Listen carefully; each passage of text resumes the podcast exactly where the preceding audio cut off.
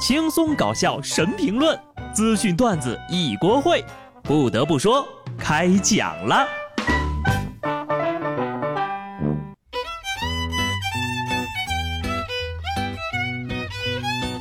Hello，听众朋友们，大家好，这里是有趣的。不得不说，我是机智的小布。小年儿一过呀，那真就是掰着手指头等过年了。在这儿呢，小布祝大家早点放假，快点回家。哈哈，很多人都说呢，感觉现在的年味儿变淡了。其实呢，年味儿并没有变淡，只是过年开心的不再是我们这代人了。你仔细想想啊，桌上的鸡腿儿多久没有放进你的碗里了？而且啊，就算是真的没有年味儿了，我们也要假装有年味儿，要不然呢，哪天这个春节假期真的就无关紧要了，可能啊就不放了。我们绝对不能让这样的事情发生。为了放假，演起来呀！下面这个小伙子就演得很好，甚至有点过了。杭州一个公司员工向网友求助，说是自己在公司年会上中了个一等奖。在这之前呢，老板承诺年会一等奖的奖品是公司帮忙清空购物车，但是兑奖的时候公司反悔了，因为小王在购物车里放了一套房子。他则觉得呀，公司这样做有失信誉。最终双方协商，如果他真的想要这套房子呢，公司可以帮他支付定金。老板估计也没想到这个礼物会送的这么尴尬，主要是这位员工是真没把自己当外人呀，还放套房子，你咋不放个火箭呢？虽然说白得了一套房的定金，但是你敢抓老板的 bug，这个工作估计是干不长喽。对于打工人来说呀，年味儿确实会变淡；但是对于熊孩子来说呢，那放假可就玩疯了。甘肃白银两女子带着两个十岁左右的男孩在街上走，孩子呀一边走一边放鞭炮，其中一个男孩把燃烧的鞭炮扔进了阴井里，接着这俩孩子就被炸翻了，均被炸伤昏迷，送往医院抢救。再说一遍，不要往下水道里投放鞭炮等易燃易爆炸的物品。上次一个男孩因为往阴井盖里扔鞭炮被炸死的事儿，还没过去一个月吧？怎么就不长记性呢？就这还大人领着呢，是不是当爹妈的都不看新闻呢？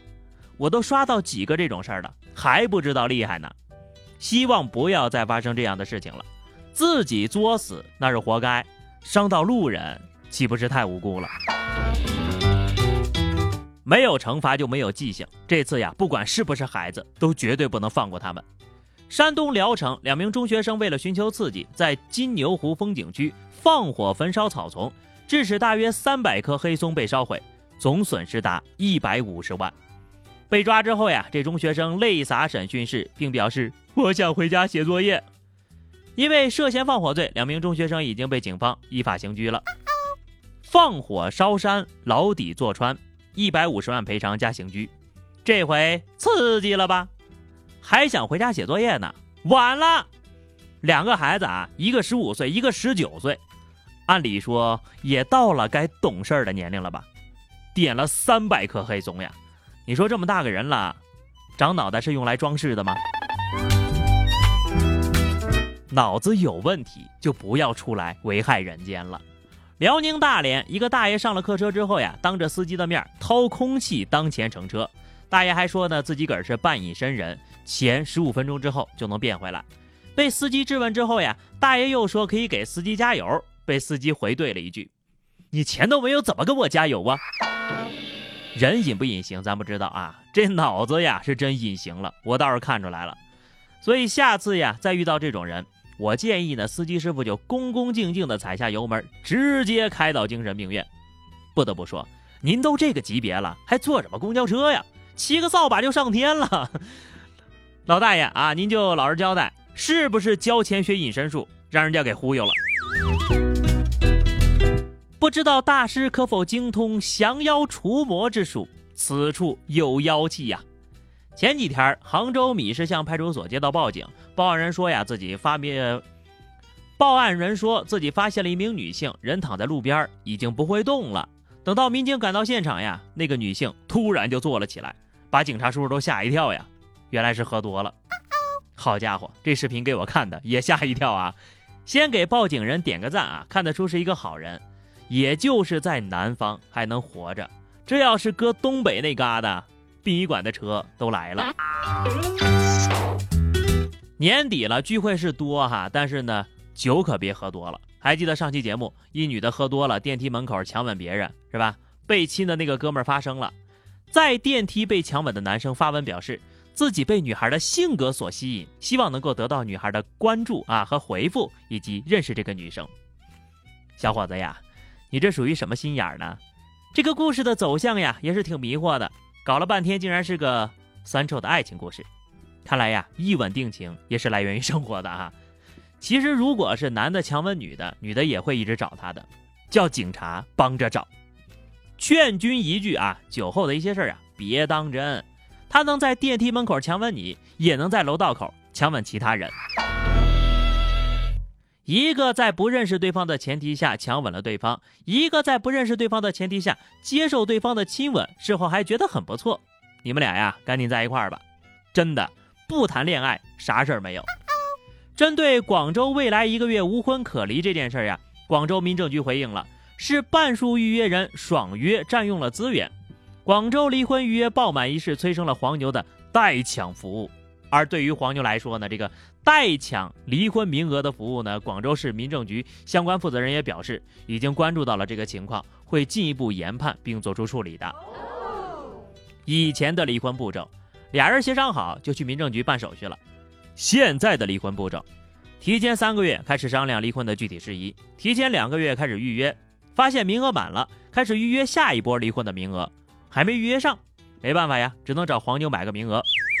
市场火爆程度直逼摇号买房，下一步啊，我估计就是民政局门口烧香求抢到了呀。这边建议呢，就改成双色球或者刮刮乐的形式，这样能大幅度降低黄牛的占用率。呵呵，离婚人士呀，真的是太辛苦了，所以也怪不得许多人压根就不想结婚，退出成本太高了啊。当然了，其实只要你遇到对的人，婚姻和爱情还是很美好的。不信大家看看我，是吧？希望各位呢都能够像我一样幸福久久，一生甜蜜。下面这事儿吧也挺让人迷惑的。辽宁沈阳张先生的朋友过生日，在一个饭店里庆祝，服务员就看见这张先生拎着蛋糕呀，便表示生日啊能够免费送长寿面。可等这免费的长寿面端上来，就发现碗里啊只有两条面，加起来不足五厘米长，寿星顿时就不高兴了。之后呢，饭店赠送了两个菜，并道了歉。好家伙，说它是史上最短的长寿面，没人反驳吧？伤害不大，侮辱性极强呀！短成这样啊，你吃了之后别说长寿了，今儿能过得去都够呛了。但凡上个方便面，都不至于这么生气吧？店家呢也属于没事找抽型，你要么就不送，要么就大大方方的送。没有人真的指望吃个长寿面就能长命百岁了，其实也就图个吉利。但是店家的做法呀，着实有点膈应人，多损呢！有些人就是这样，干啥啥不行，给人添堵第一名。近日呀，人民文学出版社从启功的书帖当中找到五个不同的福字，做成了新年礼盒。但有网友就发现呢，有一个草书的福字，其实是个祸字。我就说怎么半天扫不出来，原来是错别字儿啊！哈哈，是福不是祸。还送货上门了，深刻诠释了什么叫做“祸兮福之所依，福兮祸之所伏”啊！不过呢，说实话，如果没人告诉我呀，我还真就看不出来了，真是吃了没文化的亏呀！好的，朋友们，那么以上就是本期节目的全部内容了。关注微信公众号 DJ 小布或者加 QQ 群二零六五三二七九二零六五三二七九，来和小布聊聊人生吧。下期不得不说，我们不见不散，拜拜。